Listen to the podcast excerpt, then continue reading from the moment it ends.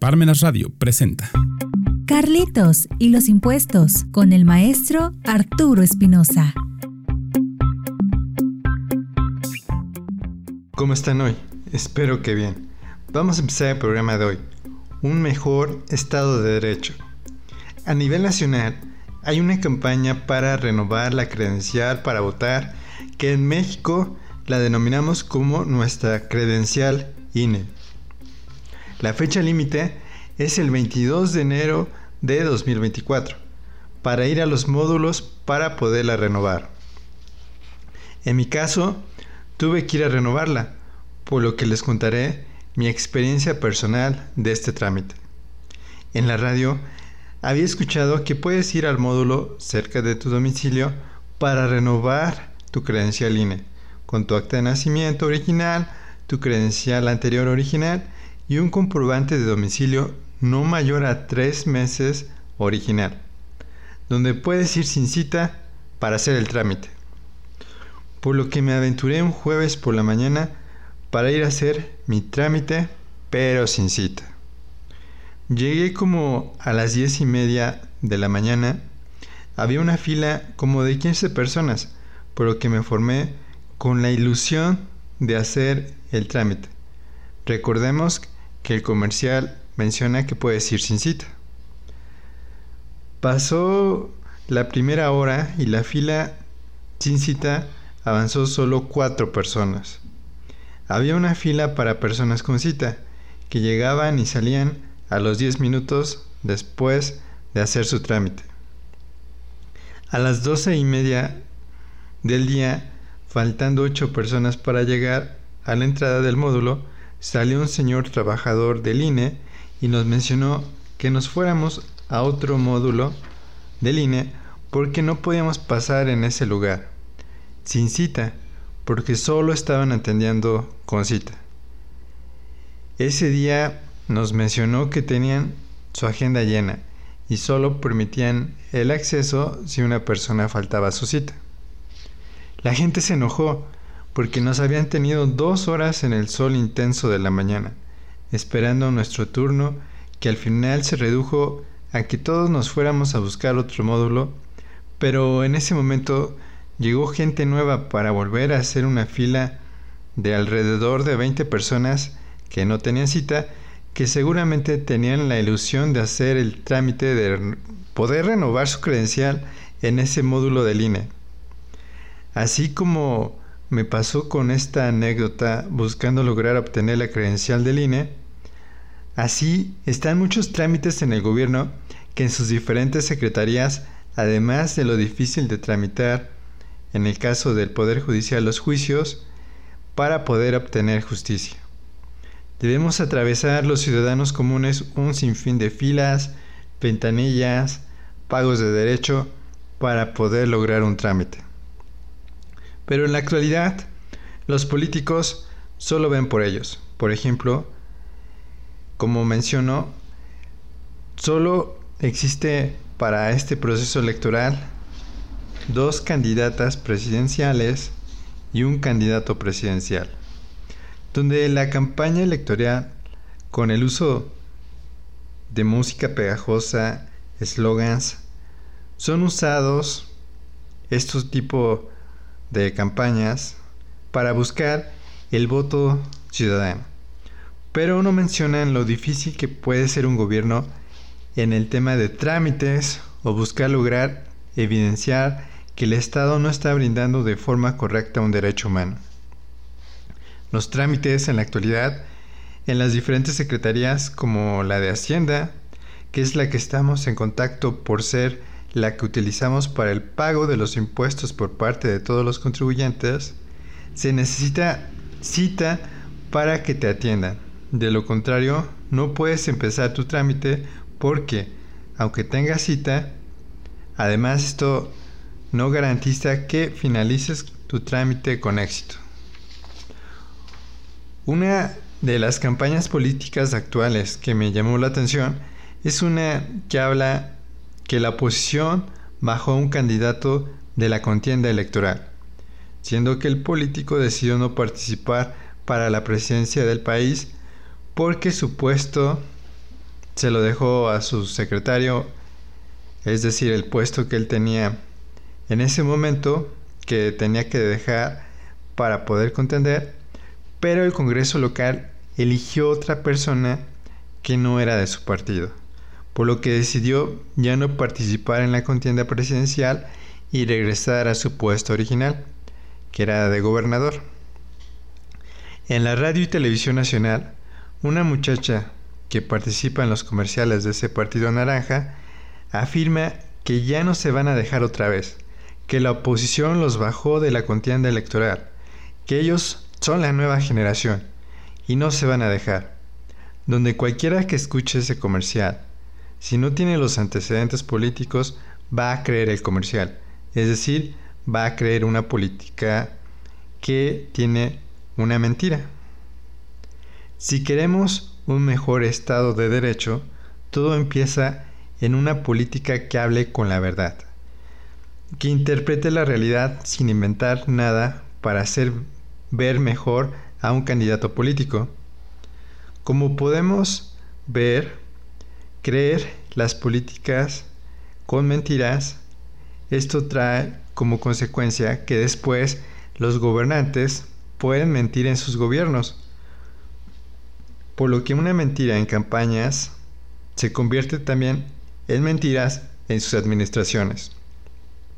Decir la verdad debería ser el primer requisito para una persona que quiera participar en la política y después convertirse en nuestro gobernante.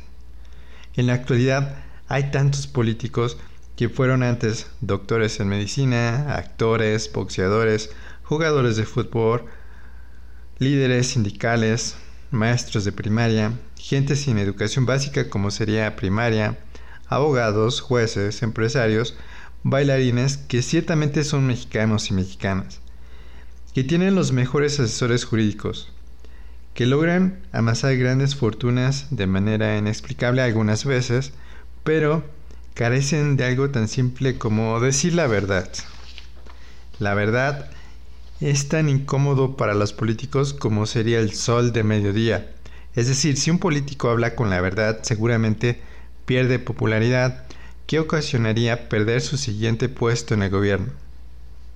La política y el derecho van de la mano, aunque parecieran que son cosas separadas, la realidad es que no pueden separarse. Nosotros al ir a votar escuchamos las propuestas de los políticos, donde al escuchar estas propuestas votamos por las que creemos que son las mejores. Pero si dicen mentiras, como sería el caso de los comerciales que les conté del Partido Naranja, votamos por políticos que desde las campañas dicen mentiras, por lo que sus administraciones no van a ser de las mejores, porque podrían seguir con estas mentiras, por lo que no deberíamos asustarnos, que tengan malos resultados y digan que son las mejores administraciones que tuvo el país. Existió un señor llamado Joseph Goebbels. Este señor fue jefe de publicidad del señor Hitler, que tenía el siguiente lema. Una mentira mil veces dicha se convierte en una gran verdad en otras palabras, repite una mentira con suficiente frecuencia y se convierte en verdad. Él se refería que podía transformar la realidad social, diciendo repetidamente una mentira para hacer que la gente la viera como verdad. Era jugar con la mente de las personas para lograr la popularidad de su partido político con mentiras, que se convertían en verdades. En la actualidad pareciera que los encargados de la publicidad de los partidos políticos estudiaron a este señor, porque las mentiras las repiten en sus campañas tantas veces que nuestros cerebros las vuelven verdad.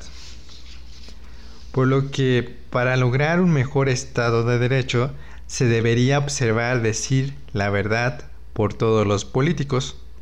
Es muy interesante cuando a un político se le pregunta sobre sus errores, porque Aún con pruebas suficientes de estos errores, siempre niegan estos errores teniendo la habilidad de decir mentiras tantas veces que como vimos se vuelven realidad, pudiendo hablar con la verdad para reconocer estos errores para lograr una mejor administración en el futuro en sus próximos puestos como gobernantes o para los siguientes que tengan ese puesto de gobernante. Pareciera que la verdad no es importante porque nadie habla de ella, por parte de los políticos o los grandes juristas que son sus asesores, pero sin ese principio elemental jamás lograremos un mejor Estado de Derecho. Vamos a comerciales y regresamos.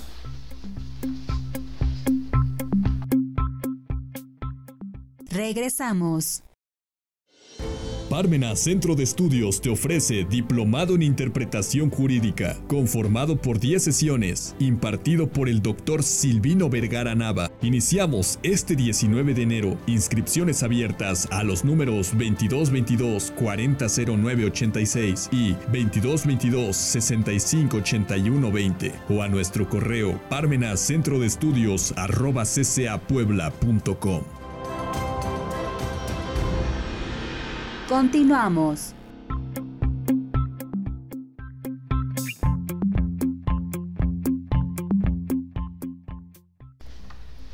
Ya regresamos al tema de hoy, un mejor Estado de Derecho.